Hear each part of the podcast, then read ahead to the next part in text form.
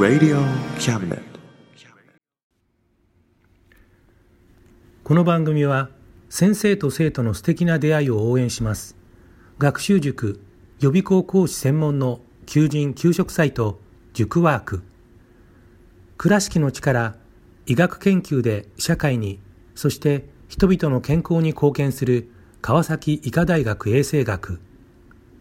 日本初日本国内のタイ情報フリーマガジン D マークマガジン。タイ料理タイ雑貨タイ古式マッサージなどのお店情報が満載。タイのポータルサイトタイストリート。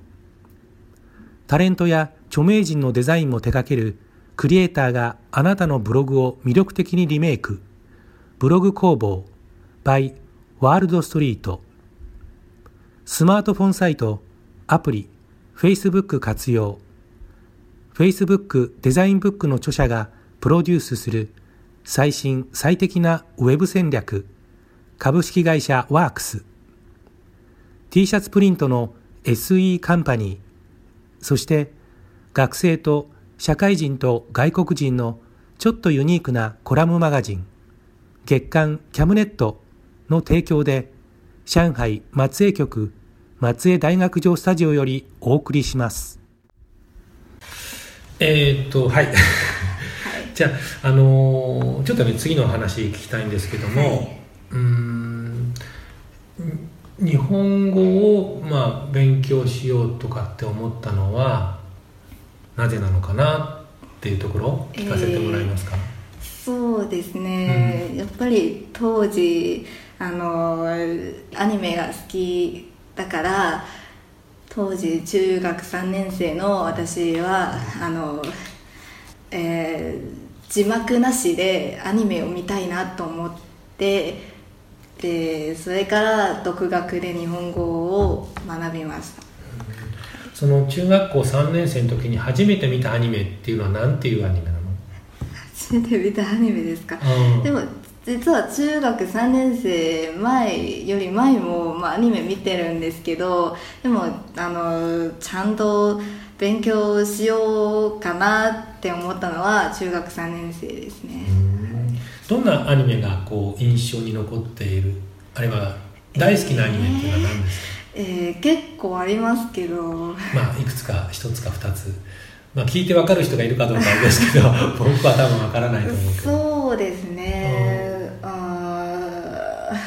くさんありそうちょっと待ってこれ考える時間必要だ。あ大丈夫。大丈うん。夫全然問題ないですそうですね。有名なやつだったらあの家庭教ヒットマンリボーン。あとはそうですね。クロスツジとか。あとはあの文豪ストレイドッグスとか。聞かなければよかったっていう感じですけど。あラジオ聞いてる皆さんごご存知ですかね？まあえ全部日本のですか？あな日本語ですね。全部すごい。全然知らないや、はい。うん。みんなが知ってるのはこれ別にマイナーなわけじゃないよね。多分マイナーではない、ね、結構人気がある人気がある。日本でも。そうなんだ。うんそう。じゃあまあまあそう。なるほどね。分かりました。日本語をね、学ぶきっかけっていうこと、まあ、字幕なしで好きなアニメを理解したいみたいっていうことだね、はい。でまあえーそんなことで、まあ、上海の大学で日本語を勉強するようになったんですけども、うん今、えー上海に来て2年目ですよね、はいもうね1年が過ぎたと。で、まあ、大学での日常生活についてねちょっとお話を聞かせてもらいたいんですけども、まあえーこちらでの生活あはい。で、なんなんていうかな困ったこととかあるいはうーん香港と違うところうん。とか、何か印象的なこととかまあ何でもあったらちょっと教えていただきいたいんですけど、う んえーでも私はその圧倒的にあのインドア派なのであんまりうんその寮の外出ないんですよね。その授業がない時はほぼ寮にいますし、うん、そう。だからあー変わったことはそんなにないかな。昔も結構家にいるからそうなんかあの家にその小説を読んだりアニメアニメを見たりそうそれがあの日常ですからあんまり変わってないかなそっちは。香港にいた時は、うん。えーっと寮生活ですか？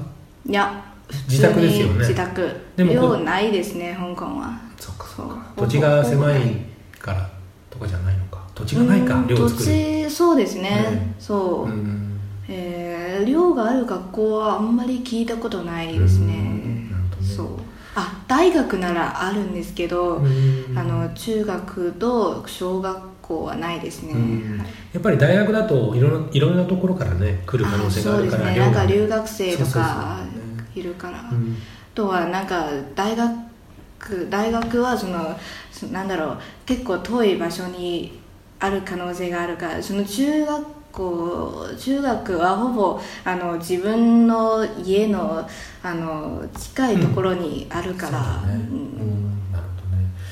えーっとするとでもね、えー香港だとじゃあ自宅だよね。あはい。でもこっちだと寮生活でしょ？あはい。やっぱりインドアとはいえ、まあ、多少違うよね、ああそうですね、うん。なんかルームメイトがいるから。うん、どうですか？今までは比較的まあ自由なうんなんか自宅生活で。そうですね、うん。あまりルームメイトたちはちょっとアウトア派の人たちなので土曜日曜の時はほぼいないので。じゃあ逆にえルイさんにとっては好都合だよね。あそうですね部屋邪魔されずにそのいろんなことできるから、うん、そうだよね。寮寮で歌ったりとか。一人で歌っちゃってこっそり歌ったりとか。それで歌うっていうのはアニメの主題歌とか歌うの？ああそうですね。それ以外もあるんですけど、うん。例えばどんな歌を歌うの？香港の歌とか。いや違う日本語の歌ね。あー。ほぼ。えー最近どんな歌を歌ってるの？最近はそうですね。そのアニメのあのキャラクターソングとかもあればそのあとはなんかちょっと今流行ってる曲とか日本でね流行ってる曲とか、あとはボカロ曲とか。そう、えーボカロ曲というのはあのボーカロイドを使ってそのえー音楽を作ってなんかネットに上げたり YouTube とかニコニコ動画に上げたりそうそれがボカロ曲っていうんですうん。けどえーっと今日本でその流行っている曲うん。どんはない曲を歌うの、例えばね。僕が私が知ってそうな。今この時点ではないかもしれないけど、うん。前流行ってたあの米津玄師さんの「レモン」とかこれはあのあいみょんさんの「マリーゴールド」とかそう今、今流行ってるのは、うん。あの夜遊びさんの「夜にかける」かな。そういう結構今うん。流行ってる気がする、結構、うん、あのー流行だね。ああ そうですね。大学の中でもあのお昼とかあの放送流れてるね歌が。僕もそれで何回も何回も聞いてそうなんうん、ちょっとあのメロディーを覚えたっていう感じ、うんはい。ですけどね、うん。ということは、まあ、今お話聞いていて大学での日常生活っていうと、まあ、勉強以外のプライベートなところだと、まあ、香港にいた時とそれほど違いはないっていうそ感じ。うですね。うんち違ったのは、うん。やっぱりルームメイトのなんか気遣いとか。あそう。ーうん、その、まあ、ルームメイトの人はみんなえ中国の大陸の人かな、うんまあいろんなそういろんなところから来ている、うんはい何か付き合い上そのうんなんていうかな印象的なことあります？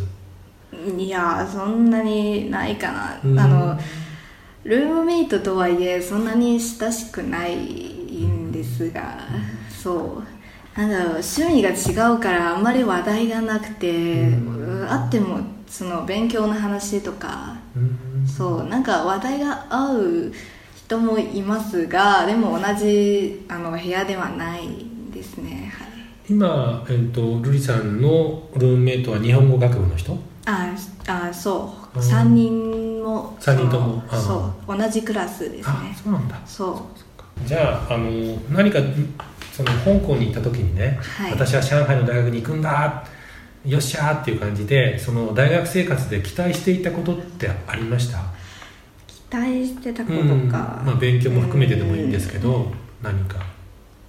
こんなことを勉強したいとか、こんなことをやってみたいとかこんなことができるはずだとかっていうみたいかう。うん。やっぱりそのあの小さい頃から、うん。あの本を読むのが好きなので、うん。あの来るここに来る前は毎日図書館にいようと思ってたんだけどでも実際こっちに来たらそんな暇がないんですよねそのほぼ最近もほぼ行ってないしなんか図書館も人が多いからその行く気にならないね、うん、たまに、うんだから1ヶ月に1回や2回くらいしか行かないし、んそう。で今はなんか携帯で小説を読んだりしてる感じですねえ図書館にその、えー行けなくなったっていうのは授業が多いっていうこともあるんですね。うん。あとは宿題とかも、まあ、結構ある感じで、うん。だからあとは 私がそのインドア派だから一回寮に帰ったらもう一回その出る気にならないよねでも考えたら近いことは近いよね。歩いていける距離だからそうだけどでも 少なくとも日本語学部よりは遠いじゃん。確かに。だから行く気にならないですね、うん。はい。まあ、気持ちはわかるけどね。特にあ天気が悪かったりね。寒くなったり暑くなったりすると、うん。まあそうだね。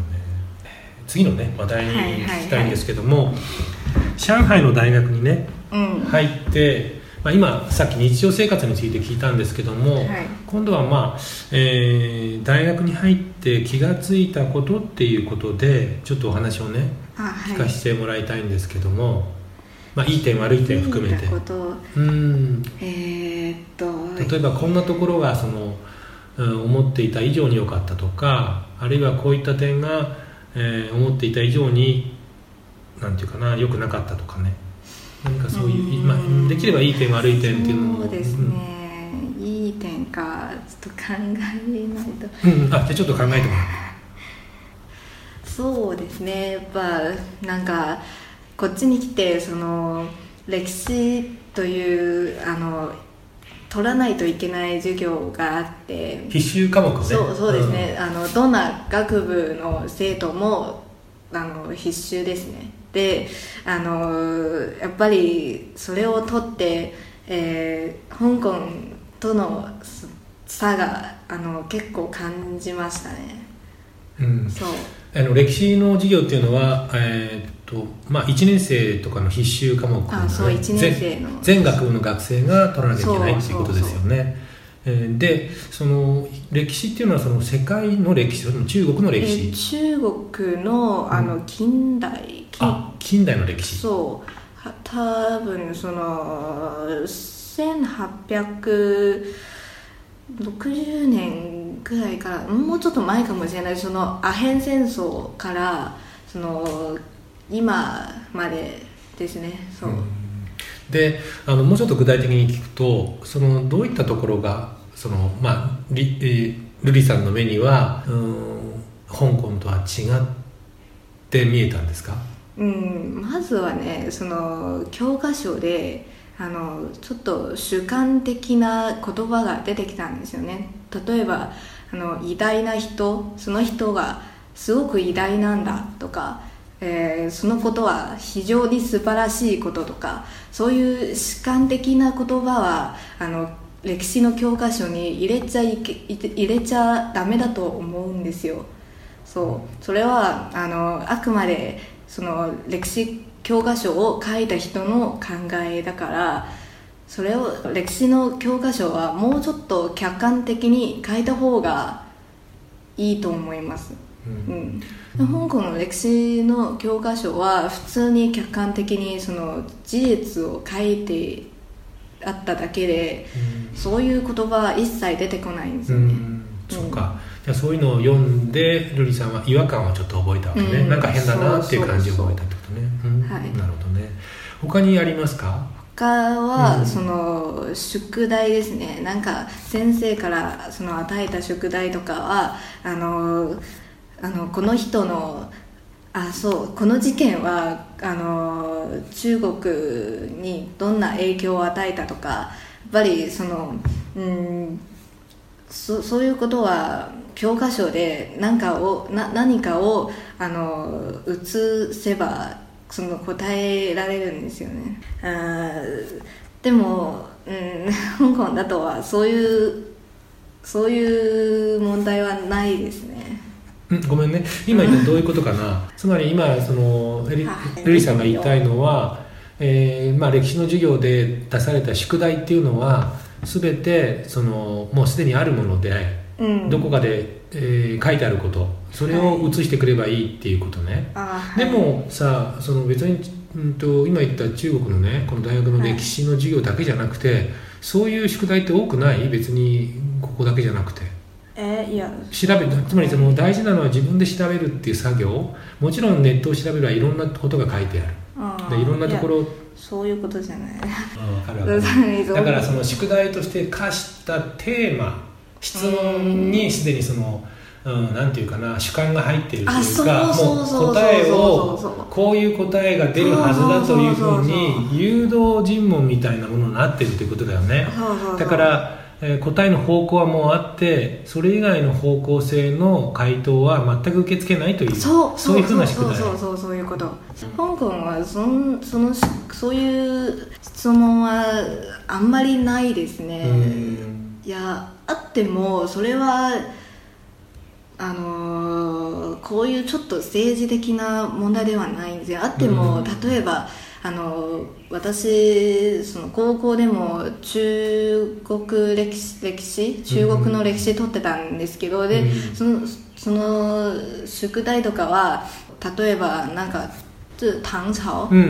是唐？唐の時代。唐の時代うんのなんか皇帝がな何か何かのあの政策を出したか説明しなさいとかその政策によって何かの変化があったとか説明しなさいとかそういうのはまあいけるんですけどそれもまあ写しですけどやっぱりその教科書から写すんですけどでもそれだったらまあいけるかな。でもそれは別に主観的なことではないからうん。やっぱりそうやっぱりあの事実だからその事実を書いて、それは納得いけるんですけどでもこういうこういう主観的な質問質問すらないですねこれ。ただただその主観的な考えについて書かないといけないというのはちょっと納得できないな、うん。あと香港。の歴史で世界史あの私も世界史も取ってたんですね、うん。そう。で世界史の質問はもっともっとあの選択できるんですよね。なんか、例えばあなたはこの作者のあの考えについてあのどう思いますかとか、うん、それはいや同意するか否定するかとか、えーどっちの立場にとをとってもあのそれなりの根拠をあの書い書いてそして自分のなんだろう立場うんはい、あとはあの資料資料がありますよ。その香港の歴史のあの宿題はそのほぼなんか漫画の資料なんかあの歴史の問題はなんか例えば昔第二次第第二次世界大戦とかそういうそれについての漫画とかあとはあの歴史評論家の文章とかなんかそういうそういった資料を読んでそしてなんかなんかの質問を答えるみたいな感じでそう。でそれはなんだろう例えばあの、まあ、ほぼあの資料 A と B と C があるんですけどで A と C はそのその事件について同意の気持ちを持ってるんですけど、その作者作者はね。で資料 B の作者は反対してるんですけどでその3つの資料を読んで自分の意見を書きなさいとかどっちどっちの意見に賛同するとかそう。うん、その辺はあの多分少し日本と似ていますね、うん。ある一つのテーマに関してえ賛成派と反対派の文章とかを読ませて、えーあなたはこれについてどう思うか？小論文を、ね書きなさいみたいなその資料うんを使うけど、まああのあ資料を、まあ、使っなんだろう3つの資料も使わないといけないしあとは自分の知識も含めてその小論文を書くみたいなうん。感じで、うん。だからやっぱり私にとって歴史は客観的なものなんですよね。だから主観的なものは書けない。その私たちは歴史評論家ではないのでただの一その学生だからその歴史の勉強をしてる学生だから主観的に書くわけじゃなくて客観的に書いた方があの批判性思考を養うこと養うことができるんですよね、はい。なるほどね。私もそう思います。そうだね、うん。さっきのあのおルリさんが言っていた宿題ちょっと思ったのは、そのまあ、偉大な政策が、まあ、市民に与えた素晴らしい、えー影響について述べよみたいな、うん。もうすでにもう素晴らしいとかいいっていうことが頭から決められていてそう。それよよくないとかっていうことは言えないそうテーマになそうです設ね。もしあのそういうなんななんだろう先生が求めてない答えを出したら、うんすぐゼロ点みたいな、うんそね。そういうことを聞いたことがあるんですよ、うんなるほどね。なんか自分と違う意見を、うんあの受け入れないみたいな。だからやっぱりそのこっちの歴史の教育はちょっとおかしいなところがあると思います。えっ、とあのルリさんあの香港といえば、まあ、言葉で広東語あ広東料理とかあって、はいもう広東語はすごく難しい。ああ、うん。まあそうですね、うん。ということでうん。その、あの日本語は成長がないしで中国語もあのあの4つしかないのにあの広東語はあの9つあるんですよね成長が。9つすごいもう全然想像できない。中国語の、まあ、4つですね姿勢。そうですね。まあ姿勢だと比較的僕は楽だと思うんですけども、うん。でもそれっていうのは全部規則的なんですよね。きちんとルールがある、うん。まあそうですね、うん。はい。あとはその成長以外にもあの例えば、えー音？似たような音が、はいはい。結構あってそうですね。それが僕、はい。私たちが聞いてるのも全然全然っていうかもう聞き分けられない。ああでもちょっと違うなって思うかもしれないじゃないなんかやっぱり違いはわかるんですけどその音はちょっと違うんですけどでも、うん。自分だとうまくそのうん。喋れないとか、うん。そういうのはまあ結構いますよね多分。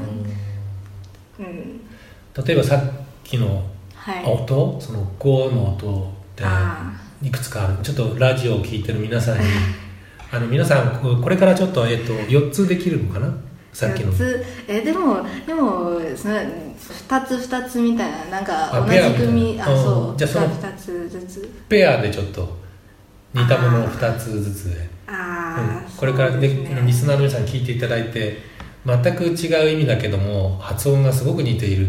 僕今私聞かせてもらったんですけどいや全然わからないですね。もう、はい、じゃあお願いします、えー、さあのあのつつ目のペア。は、あのえーっと「えー、ご」と「えー、ご」で二つ目はあの「ご」と「ご」あ意外とわかる。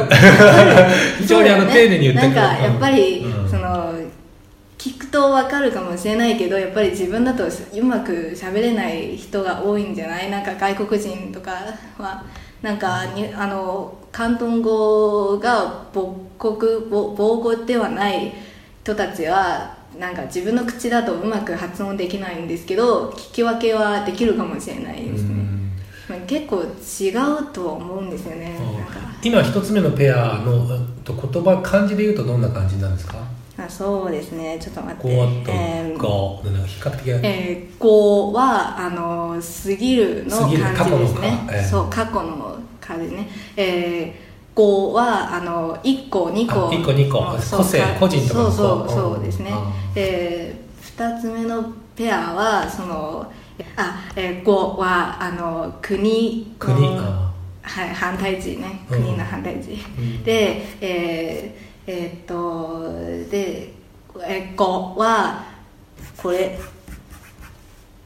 あく。うんそう。あ書く。書く。あるある。うんある。あるある。うん。各人とか各あ家庭のあそうそうそう各そう。はいはいはい。うん。出てこない。申し訳ないけど今そのはい。4つ挙げてくれたよね、うんはい。最初からずっといいっぺんで言ってくれる？いや噛みますね多分。あゆゆっくりでいいから。その、えー。別に早口言葉じゃなくてその本当に今リスナーにざーっと言って違いが分かるか、うん。えっ、と、ね。もう一回言うと、えー何でしたっけ？最初が、えー過去？過去の「か」それから個人の「こ」あはい。それから国そして、えー、はい。各ですね、あはいはい。じゃあこれを、まあ、読んでもらって。はい。えー、ごごごごこれはねさっきのペアの時と違う印象ですけど 同じですか？いや同じです。うわーなんかすごく面白いしあの特にそのほ広東語の歌っていうのは、まあ、大陸の人にとってなんかなんていうのかな憧れの曲であった時代が結構ありましたよね。なんかうん。1980年からうん。1990年代くらいですかね、ね、あのあのまあ僕の年代40代とかの、うん。僕は50代ですけど40代の先生たちとね、うん。カラオケに行くことがあると、はい。広東語の歌を歌うんですよ。で、まあ、古いんだけども、うん。僕からすると非常にその上手に歌っている感じで, 上手なのか分かんない。ね、なんかみんな本当にうん歌ってて楽しむんですね。ああまあねうん。楽しんでるうんならまあいいうですね。ん、そのいい時代の象徴としての歌みたいなのがあるのかもしれない。まあ彼らの青春時代の。ビヨンとか聞いたことあります、そうですね。やっぱりそうその時代そ,、うん。そうですね、うん。なるほどね。私にも知ってるんですけどでも、うん。まあ詳しくは分かんないんですけどね、うん。名前だけで、うん。そう。曲の名前とかも一つや二つしか分からない、うん。ね。やっぱり自分の生まれる前ですから、うんどんどれだけその流行ってたとしても実感してないし、うん。そう、ね。聞いた話だからさ、うんそうですねなるほどね。そうですね。うーんまあ先ほどね大学の中の、まあ、あ教育の内容について香港との違いはい。少し教えてもらったんですけども、例えば、まあ、インドア派とはいえね上海の街、もう1年ちょっといますから、うん時々は出かけたことあると思うんですよね、あるいはその日常生活、まあ、外に出かけなくてもいいです、はいじゃあそのインドアで、うん大学の中にいて寮と大学のね、うんうんうん。往復をしている生活の中でも、うんあの香港とその上海の違いっていうのは何か感じることはありました？ないですか？あ僕はねその例えばうんと日本に帰ると思うんだけども中国上海は特にその、まあ、今携帯で何でもできるし、それは一つなんだけどもまあそれもそれあるかもしれないですね。うん。で香港でもなんかそういうスマホで払払う人もまあいるんですけどあのやっぱり少ないかなって思うんですね、はい。まあ、今上海の例えば地下鉄とかバスで、ああはいまあ、基本的にはあの交通カードっていうプリペイドカードみたいなのがあって、あーはい。まあ、お金も補充できるカードですけども、それを使ってる人が多分圧倒的に多いと思うんだけどもでも携帯をねはい。携帯の APP であの電車に乗ったりとか、はバスに乗ってる人もかなり増えてますよそうね。でも香港はやっぱりまだ少ない方かな、うん。たまに見かけるんですね。そのコンビニで何かその買う時はたまにその1人や2人くらいはあのいるんですけどほぼは現金かそのやっぱりそのカードで払うかな、うん。なるほどねあのあともう一つねそのはい携帯の使い方が一つと、まあうん。あのキャッシュレス化ね。はい。もう一つはあのネットショッピングもそうだしあ,、あとはその僕一番便利なのがその食事ですよね、うん。あの例えば一人の人で外に出たくないと。うん。でもお腹が空いたからっていう時に、うん。携帯でもうすすぐ頼んで、うん。で何分以内に持ってくるとかっていう。だから30分ぐあらい30分だけあー。大体でそういうのがとにかく便利だなと思ったんだけども、まあ、日本でもその出前ってあることはあるけれどもうん。上海みたいにこんなにねあらゆるものお店の品物が出前であの届くっていうのは多分日本にはないんですよね。今今そのここのココロナウイルスだからなんか日本でもなんか出前を使う人が多く増えて増えてる気がするんですよね。なんか最近あのウーバーイーツがなんか送料あのフフリーでなんかその送料いらないからなんかやまだあのまたまた増えてるんですよね。ウーバーイーツを使ってる日本人。そうニュースで見ました、うんなるほどね。そういったね今の生活上の、まあ、利便性とかでの、まあ、香港との違いっていうのはどうかな。他には何かありますかね？そうですね。うん。それうん。僕はなんかそのべ利便性よりもその昔の方面倒くさい方がいいかなって思うタイプ。まあ、頭が古いっていうのもあるしなんかあの携帯ってね僕は嫌いなんですよね。うん全てやる。あと自転車。はい。ゴンシャン団地とかも僕はもう絶対乗らないって決めて意地でも乗らないってそう。私もそう。いう理由はその自転車乗れないんですね。はい。やり方わかんない。僕あの一回うんとまあちょっとあの駅前っていうのは自転車まあ誰でも止められるんですよね。自転車。僕当時自転車乗っていて、うん。あの自分のね。うん。で用事があって、まあ、駅に行ってそこで止めて電車に乗ろうと思ったらそのいわゆるそのコンシャン団地いわゆる貸しレンタル自転車の人管理人みたいのがいて、はい。そこに止めるなって言うんですよ。あで止めるなってここはその公共の場所であり別に一企業の人がそ誰は止めていい誰は止めていけないっていうことを言えるものではないと僕は思ったからちょっと喧嘩しそうになったんですよね。喧嘩っていうかまあちょっとなんでそんなこと言えるんだと、そうなんだ。うん、でまあでも言ってもダメそうなんで僕はもう頭を振りながらうん。遠くの方に遠くの方にその止めなきゃいけないんですけども行こうと思ったらそばにいたおばさんがあの 同情してくれて一言声かけてくれたんだけどそれ以来僕はもうそういうそのなんていうのかなうん自分のことしか考えないというか、うん。利益のためにはもう蹴散らすみたいなうね、ん。そういうやり方に非常にその憤懣を覚えて、うん。僕は、まあ、その企業じゃなくてもそういうシェアバイクとかシェアうん。自転,、自転車はもう絶対乗らないと思ってもう乗りたいんですよ時々。暑いなとか思って、まあでも絶対乗らない。もうすぐ遅刻になる時はやっぱりああ、ね。もし私も乗れるならいいいいなって思った。そうそうそう。一生懸命走ったから。そうそう。そういう時負けそうになるけどね。でもまあそうみんな負けちゃいか。んがシュッと言ったから。楽しいねお話を聞けたんですけども。最後にあの、えーはい瑠璃さんの、まあ、卒業後の進路についてですね、うん、今どうしたいかなっていうところ。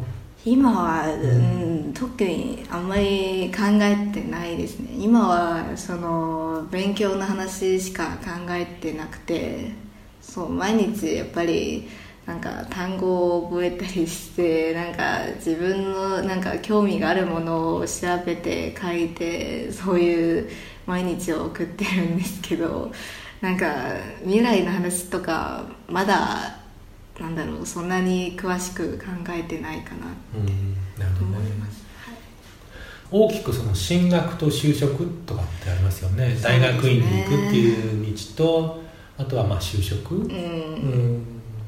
それもまだ漠然とした感じ？そうですね、うん。なんか大学院はやっぱり何かを研究するためにあの行くものだからやっぱり現時点であの何かを研究したいっていうわけでもないしなんかどこかに勤めたいっていうわけでもないからなんかまだそうですねなんかまだちゃんと考えてない感じですね、例えば、えー、瑠璃さんの、まあ、比較的おしゃべりをするうん。2年生の同級生の友達とかっていうのはそういう話は出ないですか？出ないね、うん。そうぱりみんな、まあ、勉強の話と趣味の話しかしないので、うん。未来の話あんま聞かないね多分、うん。はい、だからみんなその勉強の話で精一杯だから宿題とかそうあとはそのついていけない人もいるからその一生懸命頑張ってついていくように。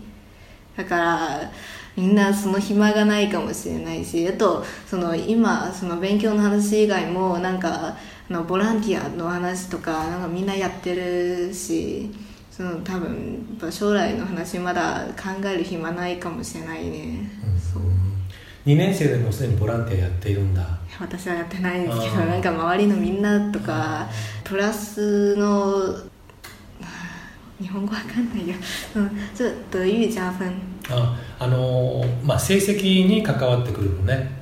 中国のまあ大学多の場合。少だけど、でも私は一切やってない。だから、だからどう成績がどうなるかわかんないですよね、少なくともまあ僕日本とかよく知りませんけどあのこっちだとあのボランティアをすると多少その成績に影響するっていうことでしょ？多分ある,、あるかもしれない、でもうん。いやそれはややらないやらないと何かこそのあるわけペナルティーがあるわけではない。だからみんなでもなぜこれほどのみんながやるかっていうことを考えればすぐ分かる。なんか多分ねみんなその、いい成績を取りたいんじゃない？だから、あのね、周りの人たちはいつも、ね、満绩点就是満分绩点那些東西ばっかりするんですよね。でも私はそのこと考えてない。そのなんか私はその成績重視ではないのでやっぱりあの日本語以外のん。授業の時もなんかそんなになんだろう精一杯やってるわけじゃないしその成績そっちの違うそっちの成績もなんか合格できればそれでいいと思ってるからなんかみんなみたいにその精一杯やってるわけじゃないです、でもだとしたらそのえーっとルリさんが一番力を入れてるのは何何ですか？何の授業？やっぱ日本語の授業あですあいわゆる日本語に関わる全部ヒアリングとか、ね。会話とかそうそう声そう。読とか文法とかそうそうそう。あらゆるその日本語の授業、そうです、うん。はい。じゃあそれに関してはいい成績が取りたいってことね、はいだから他のなんか必要な授業とかも取らないといけない授業もあるからそそういう授業はちょっと合格できればそれでいいっていう感じでうん。そう。ん。なるほどね。わかりました。ううん。今日はありがとうございました、はいありがとうございました、うん。日本語を頑張ってください。はい頑張頑張ります。はい。この番組は先生と生徒の素敵な出会いを応援します。学習塾予備校講師専門の求人・給食サイト塾ワーク。倉敷の力医学研究で社会にそして人々の健康に貢献する川崎医科大学衛生学。日本初。日本国内のタイ情報フリーマガジン D マークマガジン。タイ料理、タイ雑貨、タイ古式マッサージなどのお店情報が満載。タイのポータルサイト、タイストリート。タレントや著名人のデザインも手掛けるクリエイターがあなたのブログを魅力的にリメイク。ブログ工房 by ワールドストリート。スマートフォンサイト、アプリ、Facebook 活用。Facebook デザインブックの著者がプロデュースする最新最適なウェブ戦略株式会社ワークス t シャツプリントの SE カンパニーそして学生と社会人と外国人のちょっとユニークなコラムマガジン月刊キャムネットの提供で上海松江局松江大学城スタジオよりお送りしました。Radio Cabinet.